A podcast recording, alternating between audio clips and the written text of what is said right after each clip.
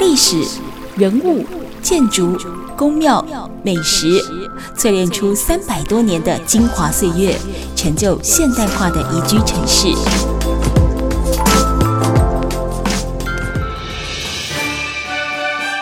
走进台中故事馆，处处有惊喜，句句有故事。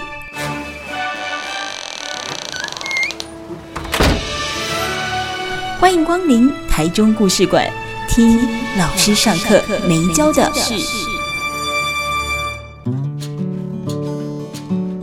Super 九九点一大千电台台中故事馆，我是念慈哦。每个礼拜六的晚上六点跟礼拜天的晚上七点，都会跟大家分享一个老师上课没教的事。那么今天呢，我们要来聊的这是一个创业的故事。那创业嘛。哎，各自有低卡，各自无美感，还这还真是老师上课没教过的哦。那么今天要带大家呢来到台中的审计新村，这个地方其实是在过去省府时期审计处的一个员工宿舍了。那当然，嗯，后来讲说动审之后就被忽略，而且荒废了很多年。那加上它的这个呃面积其实不是挺大的。那么后来呢，在重新规划之后，转型成为一个青年创业基地。那虽然说呢，腹地不大，但是它的空间运用也还蛮有巧思的哦。那么加上审计新村，它临近马路，那附近呢也有各式的文青啊、文创啊聚集的勤美绿园岛，所以其实审计新村的一个存在，它就有一种独树一格的韵味。那么呢，在这里哦，会有很多人。像有假日市集就会来走走逛逛，那也吸引了很多的年轻艺术家跟工作者。那假日的时候呢，不少人就会喜欢到这个审计新村来喝杯咖啡啦，逛逛小店啦，享受一下这悠闲的眷村时光。今天节目当中，我们要跟大家分享，这是一个很有意思，叫做余氏实验所。余就是愚人节的余，室就是教室的室。余氏实验所是由两个年轻朋友，一个叫做张曼成跟李幼婷他们合作的工作室。那么今天来到节目当中的是曼成，张曼曼城，你好。Hello，念慈你好，各位听众朋友大家好，我是张曼成，你的另一半是幼婷，对不对？对，另外一个伙伴他是幼婷。那我们于是实验所的角色都是出自于他的创作哦，所以他主责在创意的部分。那你是行销推广吗？还是说对，也兼经纪人这样子？哦、经纪人是吗？对，就是要管理一些，就是帮他处理一些琐事啊，或是接洽业务等等这样子。经纪人你好，世界没有没有，所以就是他是灵魂，你是肉体。算是这样子，对对对。那呃，我们要投入一个创业，当然他可能是自己有兴趣，嗯、可能跟本身的所学相关。你先跟大家介绍一下你自己，嗯、那包含也跟我们简单的推荐一下于氏实验所好吗？好，就是我跟幼婷两个本来是设计系的大学同学，嗯，对。然后我们毕业之后也是分开各自工作了两年，嗯，然后呃。后来我就是离职了，然后幼婷她刚好是她本来是台北人，那她来台中参加了一个旧城活动的实习店长，嗯，对，然后在那个活动之下，她帮那个主办单位设计了一个主视觉，主办单位就决定说，哎，可以让她有一个摆摊的机会，哦，对，所以我们就因此获得了这个摆摊的。机会，所以欣赏他的设计，然后希望说可以让他有一个展示的机会，是这样。对，所以我们那时候才开始我们的于是实验所这样子。所以你们一开始并不是说你们自己想要有个小生意而来。是有点误打误撞的概念呢、欸。对，是误打误撞来的，就一切都是缘分的事。对，没错。嗯，那有了这样一个摆摊位的机会之后，因为它是一个机会嘛，嗯，但不见得要变成你们未来的命运啊。对就说你们从这个摆摊的机会里面，你或者是幼婷感受到，比如说跟人的互动，或者是从他的这个设计的呃作品当中，呃，被人家赞美了，或者说你们累积到什么样的一个经验值，让你们想要走进创业这条路？嗯，因为其实当初我们也是，呃，没有品牌，我们只有它是从角色开始，嗯，发想，嗯哼，然后所以我们赋予了这些角色一些个性等等，我们才开始了品牌，然后才去制作商品，嗯，然后其实我们那时候是很赶着制作这些东西，我们还在就是因为我们资金不多嘛，所以我们想说好，我们就是。先就是玩票性质试试看，嗯嗯嗯、然后我们还自己在家里印制袋子啊什么的，完全 DIY 耶。对自己 自己可以能做的就多做一些这样子。嗯嗯。然后那在市集的反应就是蛮意外，就是大家对于我们这样子疗愈可爱的角色是很感兴趣的。然后我们就觉得说哇，就是。三天的市集下来，觉得收获很，心里头觉得身心灵富足这样。对，然后我们就觉得说，哎、欸，好像这个品牌其实是可以继续，嗯，继续往这个方向发展。嗯嗯。可是我比较好奇的一件事情，你说你们当初那个摆摊，当然三天的机会，那你们还是花了一些时间去准备。对。那是从所谓的角色出发哦，也就是我们待会也会陆续谈到，现在于是实验所相当重要的精神人物，不是你们两位，对，不是，是是那些 Q 版的人物。嗯。可是你要知道，就是 Q 版。这件事情，你总不能在摊位一直画给人家看嘛？他可能是要附身 在某一些东西上面，所以你们又叫做于是实验所。你们实验的是什么？是实验室你们两位实验室你们画出来的东西，还是你们 DIY 产出的这些产品？你们要实验什么？对，其实一开始我们当初可能就是因为我们生活中常常会。上演一些内心的小剧场，嗯哼，所以我们其实一开始的品牌名称是叫“愚蠢的人类”。不好意思，我失态了。对，就是那个愚蠢。然后，因为我们就常会觉得说啊，我们在想太多啊，或者说犹豫不决的时候，如果我们有养猫的话，它在旁边会不会在笑我们？就是他们可能，我们就幻想说，动物他们就是在观察人类的时候，他们的内心的那个小剧场会是什么这样子。所以我们一开始其实是叫愚蠢的人类，哦，用第三者的视角去看，对，而且是动物。对，然后后来我们是嗯，近一段时间之后，我们觉得说，如果要品牌要发展的更长远，所以可能需要一个比较完整的名字，嗯才改成叫于是实验所。嗯然后于是就是代表我们的角色们，那实验所是代表我们的品牌精神，因为我们觉得说我们其实就是出生之犊嘛，就是一直需要尝试什么的。嗯嗯，对，嗯嗯。那你们当初在摆摊这三天的过程当中，你刚才也提到，就身心灵富足，对，好像发现了自己可以有一个什么样的可能性，但其实我相信那个时候还是模糊的。对，我就觉得我好像可以，但可以干嘛还不知道，对不对？那怎么样会去投入？因为你们呃会到审计新村去，其实是因为那个时候市府有提出。一个摘星计划，那也是邀请很多有心的创业青年，可能给予呃补助啦，或或奖励，那甚至就是呃，不管我刚才提到光复新村、审计新村等等，哈，有一个店面不再是摊位喽，有一个空间可以让你自由运用。为什么当初会投入这样的一个计划？而且它是在审计，坦白讲，我觉得审计因为地点太好了，所以不好做，因为周围你光看绿园道啊什么，它有一些隐藏版的小店，怎么会想要投入这样的计划？嗯，因为其实当初我们是在三年多前，就是二零一八年的时候，然后因为我们其实一开始是，嗯、呃，我们前面先摆市集，大概摆了快要将近一年。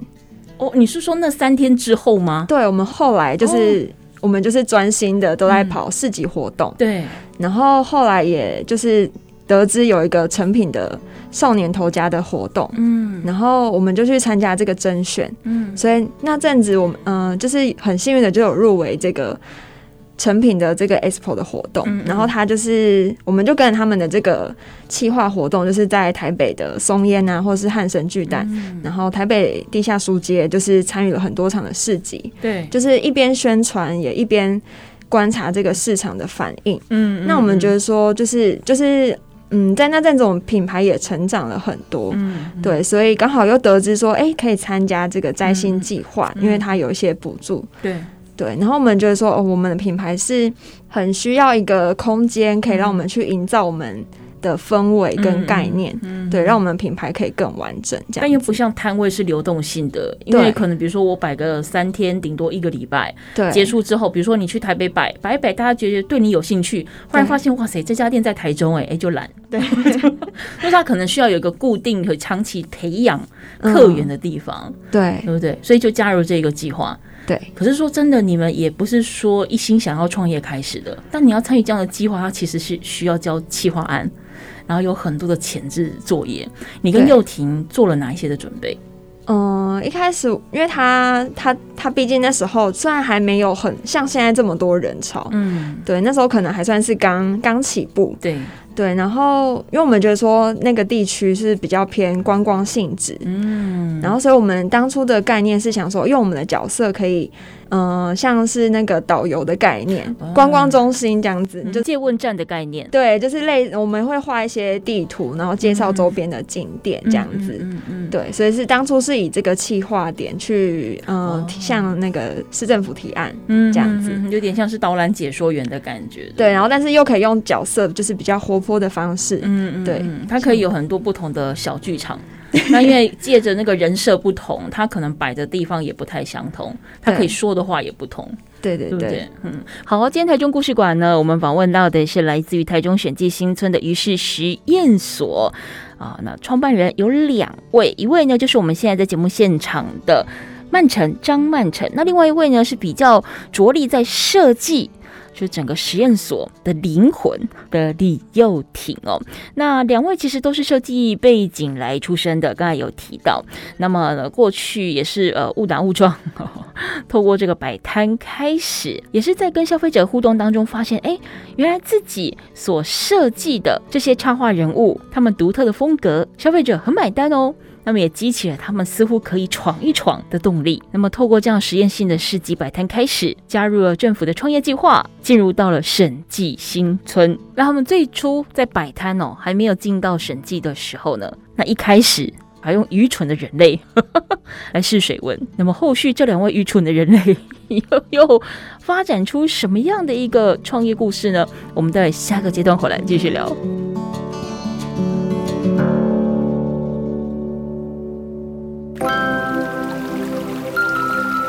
历史、人物、建筑、宫庙、美食，淬炼出三百多年的精华岁月，成就现代化的宜居城市。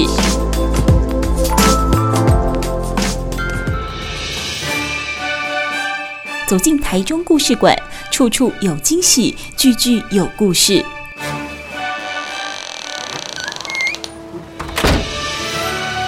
欢迎光临台中故事馆。听老师上课没教的事。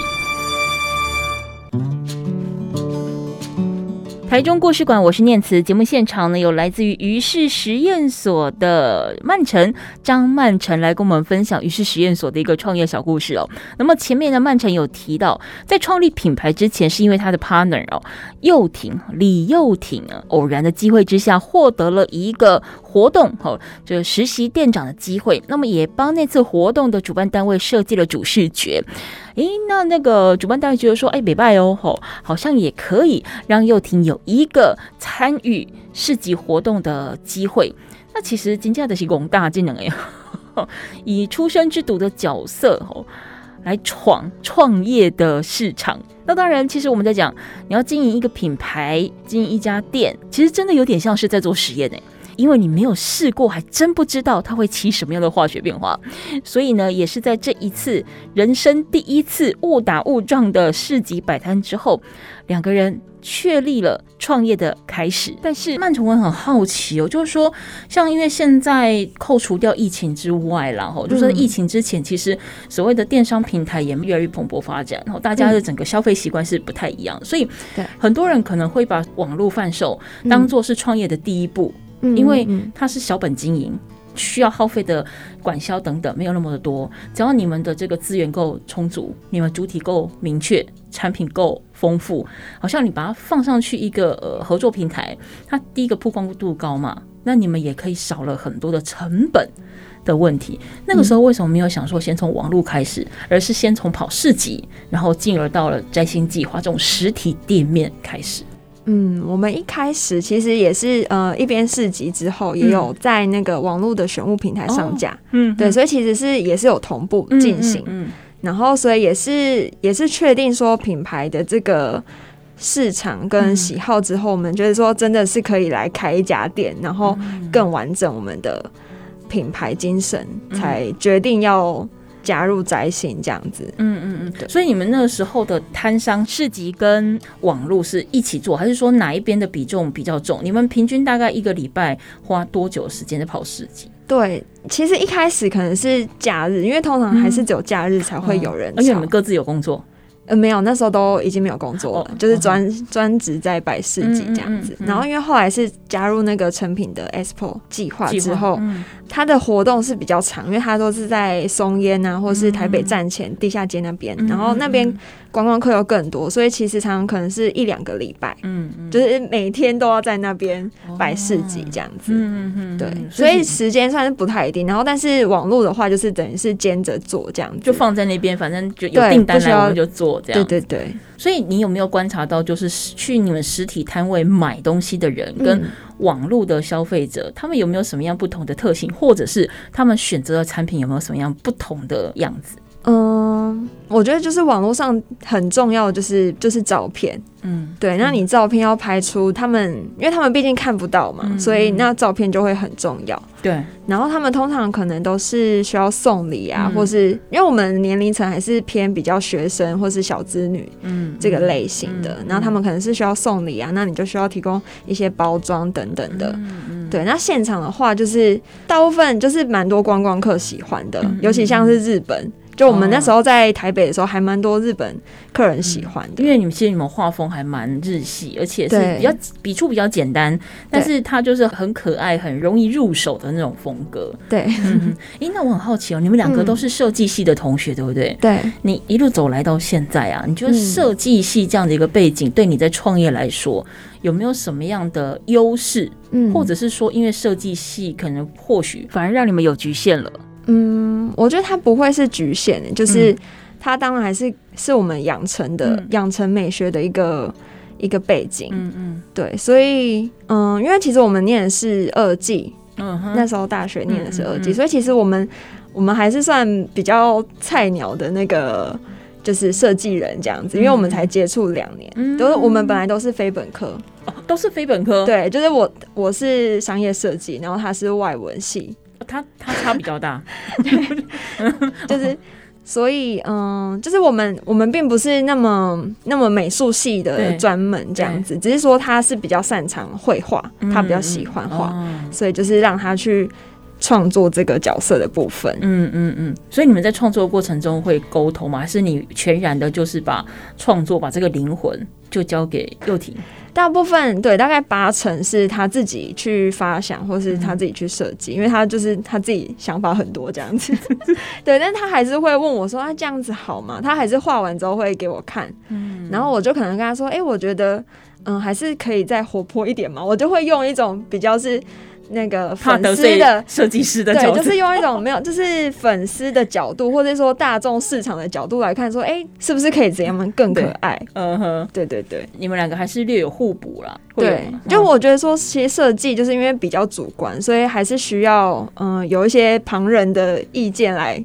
来补齐这样子。嗯嗯嗯嗯嗯。所以我们在讲说，有些时候创业是这样，就是他可能是因为我有一个大梦。我有一个梦想，我希望成为什么样的人？好，所以我我走创业。那、嗯、有一个比较基本盘，就是为了谋生，就是我把我的所学跟专长拿来变成是我一个谋生的工具。那因为像刚才、嗯、呃，这个曼城你在提到，就是说你们两个其实是有点误打误撞，然后再带有一点点的兴趣，所以去创业。可是其实创业，你在这个创业的过程当中，我们动机确立了，但问题是卖点是什么？嗯，就说。你们两个虽然都是设计系的背景，可是你们在确立于是实验所这一个品牌，它的卖点，或你们创作这一些 Q 版人像，它的卖点是什么？你们当初的讨论的过程？嗯，其实我们一开始就是，其实真的没有想太多，只是觉得说，哦，就是我们希望我们的角色是很幽默可爱，嗯嗯可以可以带给大家疗愈的感觉。嗯，嗯，对。然后，但是后来，嗯，我们就是，所以是我们先有角色，嗯，然后，所以我们才去想我们的品牌精神，嗯嗯，然后才才来做商品。嗯，对。那在这过程中，就是品牌经营的过程中，我们也常会有很多的自我探索的部分，就是像是因为我们已经都三十几岁了这样子，但是我们常会觉得我们讲一副自己好像很老的样子，就是就是到了三十岁，你就觉得说已经三十岁了，但是又觉得说自己好像还有哪边不成熟，嗯，所以就是常常会对一些决策啊，或是人生的议题啊，就是说很多困扰之类的。然后，所以就是我们在探索的过程中，我们就发现说，啊，其实每一个人应该都是小孩子，只是容貌改变。嗯，那其实有很多事情本来就是不会的。嗯，那但是这样子的话，我们就是应该要对自己再更温柔，更更有包容。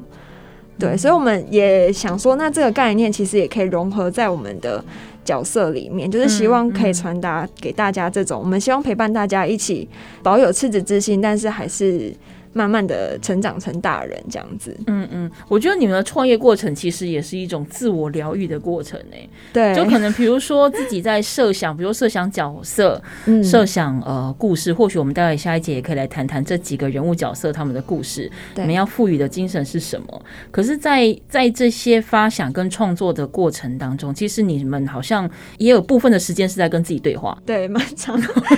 是自己自言自语，看到两。自言自语的对老板，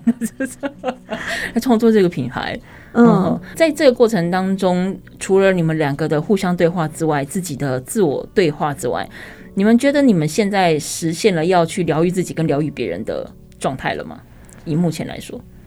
嗯，我觉得目前算是有有正在进行这样子，嗯，嗯对，因为因为我们就是可以先介绍我们角色的那个。故事，嗯哼，对，就是我们有三个，主要是三个角色，对，就是有五郎，他是一只猫咪，然后另外一个是介太，他是小男孩，跟一个金鱼都都子。对，那其实大部分都是小孩，只有五郎，因为他是他在里面扮演是像一个人类老师的概念，嗯，他就是常会点破一些世事啊，但是其实会觉得说啊，你们长大要怎么样，还是愚蠢的人类，嗯，就是然后用一种旁观者的角度这样子。那介太呢，因为他就是很希望可以赶快长大，对，所以他每天都早睡早起啊，然后要注重营养均衡，嗯，然后然后因为这个都子，他后来就是会变成少女，对，那她的个性就是。她她是她是少女，对她其实吗？对，但她其实她的那个她的精神是一个少女，所以她后来会变成一个有形体的样子的少女。对，然后她她的个性就比较傲娇这样子，然后她是讨厌大人啊，然后个性就是比较不受拘束，是喜欢，然后很喜欢借态这样子。嗯嗯嗯嗯，对。我是有少女情怀耶，对，就是我们觉得说，就是要穿插不同的那个个性在里面，嗯嗯嗯，对，然后还有也帮他就是多新增了一个角色，是他的管家，叫做西西里这样子，他就是里面又是一个小聪明、很理性的角色，嗯嗯，然后之后也会再多了。就是幼婷这个作者的角色，他在里面就扮演一个他整个自他自己对烦恼的成年人这样子，自肥对，然后要拜五郎为师这样子，整个自肥，是创作者怎么会自肥？刚才听到曼城提到了他们的这些角色的一个设定，跟他们期待带给大家看到于是实验所的一个品牌的精神，其实是。疗愈的，是温和的，是可亲近的，是朋友，是邻家女孩的概念。嗯，那走到现在，你们创业到现在几年了？创业，嗯、呃，快要七年了。我、哦、那很久了呢。就是包含前面就是品牌发展这样子，嗯、那个百事级的部分。哦，从百事级开始，对对对，那七年其实也是不算短的一个时间哦。下一个阶段再请曼城来跟我们继续聊一聊，就是说像刚才他跟我们介绍了有这么多的一个呃 Q 版的，包含像是介太啊、五郎啊、都子这一些，还有新发展的一些人物哦，陆陆续续在建构呃于是实验所这个剧场的各个不同的角色，但是。说真的，我们现在在呃坊间，尤其是在文创或文青店里面，可以看到很多类似这样 Q 版人物的一个设定，又如何创造你们的特殊性？因为这样子的手法并不是独一无二。那那你们在呃为这个品牌建构它的精神的同时，你怎么去确立说这些角色是可以跟消费者产生共鸣的？或者是你们要怎么去说这些角色的故事，让大家觉得说哦是有趣的，我好像可以值得收藏，或值得带走，或值得留下停下来脚步听你们分享。我们在下个阶段回来聊。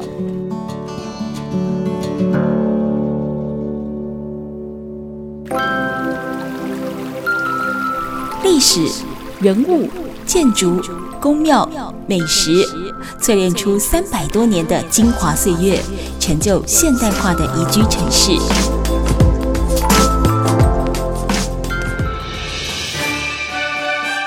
走进台中故事馆，处处有惊喜，句句有故事。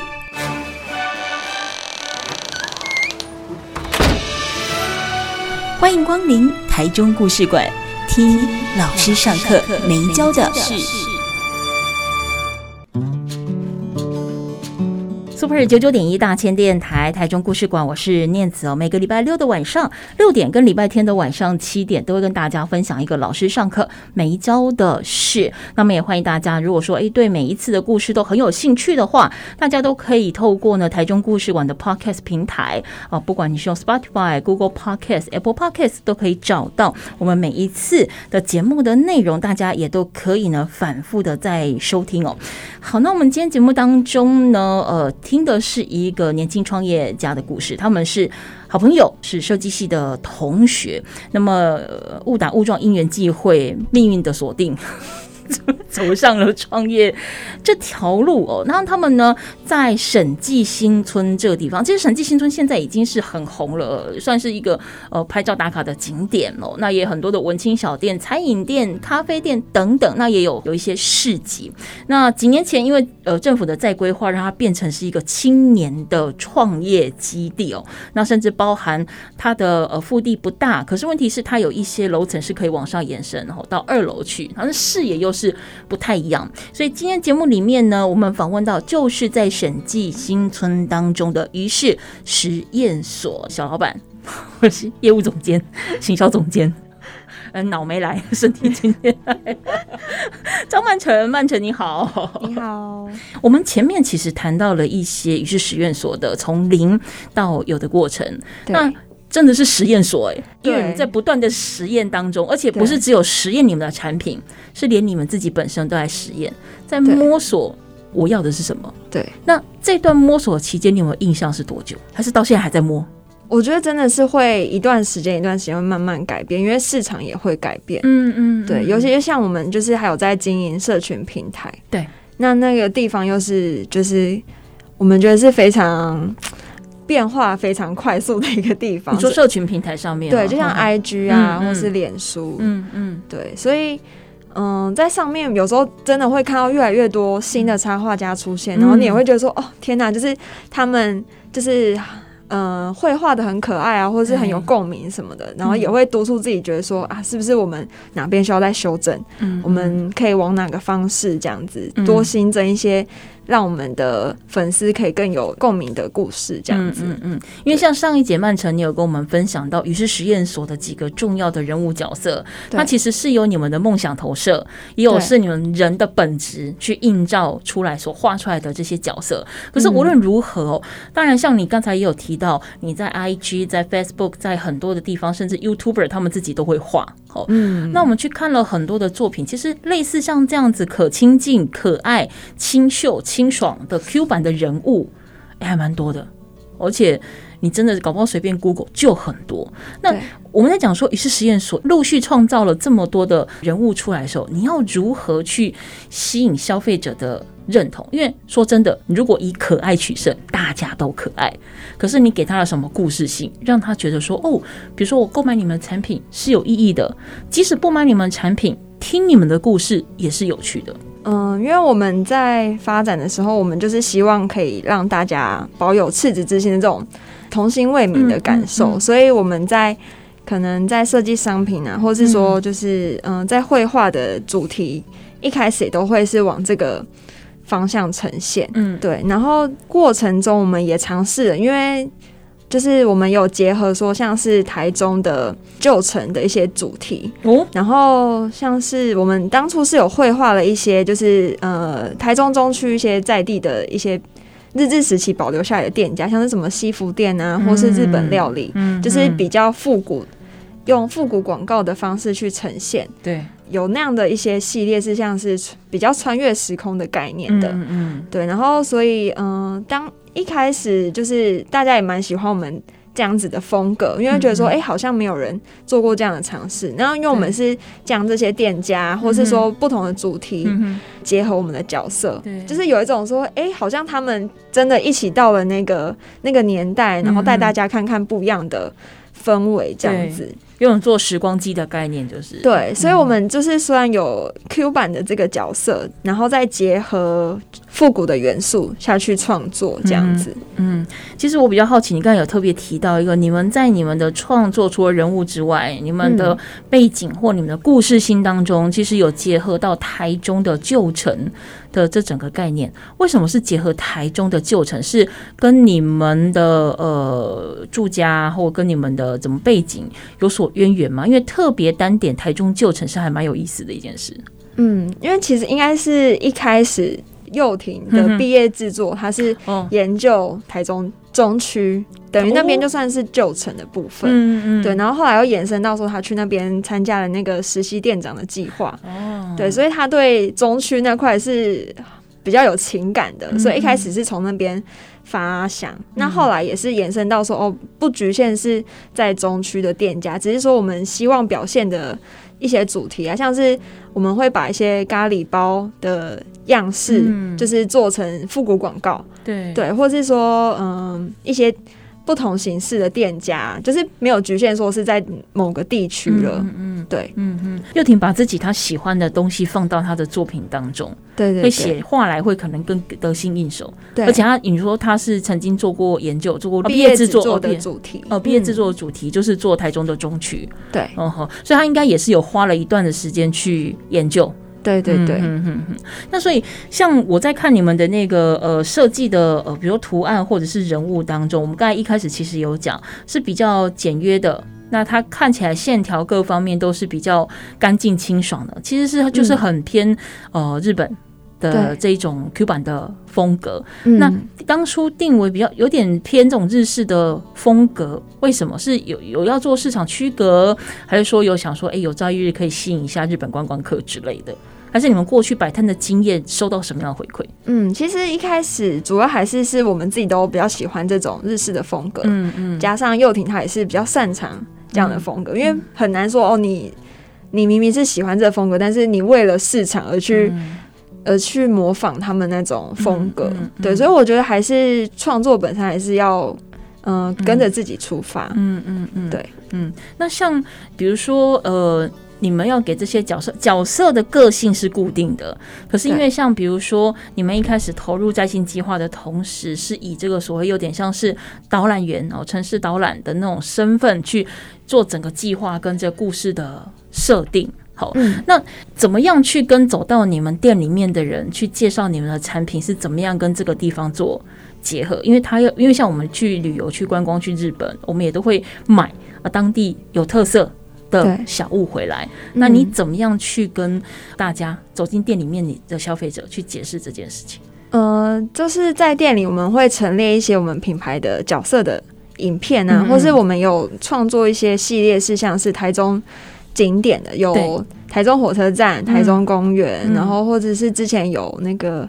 嗯、呃、田外田剧场，嗯嗯，对，就是诸如此类这种，就是有一些是台中的景点，啊，有些是。北部的景点或是南部的，我们也也有设计。啊，你要很了解这些景点的背景。比如说，我可能不是台中人，但我觉得我对你的店里面可能跟天外天的设计是有意思的。嗯、但曼城，你跟我介绍说，哎、欸，这其实就是台中的天外天剧场，我们做了什么样的结合？但其实我不晓得天外天是什么。就说你们会在这种历史的脉络跟背景当中去做功课嘛，然后才能够让你们画出来的那些呃产品是有意义的。嗯有，就是其实我们在做这些跟历史相关的内容的时候，我们都会嗯、呃、整合成比较简单易懂的文字介绍，放在我们的明信片后面。因为其实来的消嗯、呃、消费者他可能看到太多的介绍，他可能会反而会觉得害怕，嗯，有距离。但是如果我们今天是用比较简单的形式，只是想说告诉你说这个景点后面有哪些小故事，嗯，就是用这种比较轻松的方式去介绍，他们比较接受，然后也觉得说哦，来这边就是当做一个纪念品购买这样子，对，他们会觉得说哦蛮不错，然后回去也可以寄给朋友这样子，嗯嗯。他们最常带走的纪念品是什么？最常带走的是、衣服、T 恤，最多的还是明信片跟贴纸，嗯，对，因为比较方便使用。对对对。好，我们这个阶段呢，跟于是实验所的曼城聊到了，在于是实验所当中呢，产品算是蛮多样化的哦，有袋啦、包啊、衣服啊、生活小物啊、明信片、贴纸等等哦，看起来是很多元，但是其实也很单一，因为几乎所有的产品呢，都是几个他们主角特色的串联，那么呢，蛮有可亲近性的。那但是类似的手法也不少，我们刚才讨论过了。那么于是实验所呢，又是怎么样为这一些角色设定故事来引起共鸣？曼城刚才也跟我们做了一些分享，我们待下个阶段回来再继续聊聊于是实验所。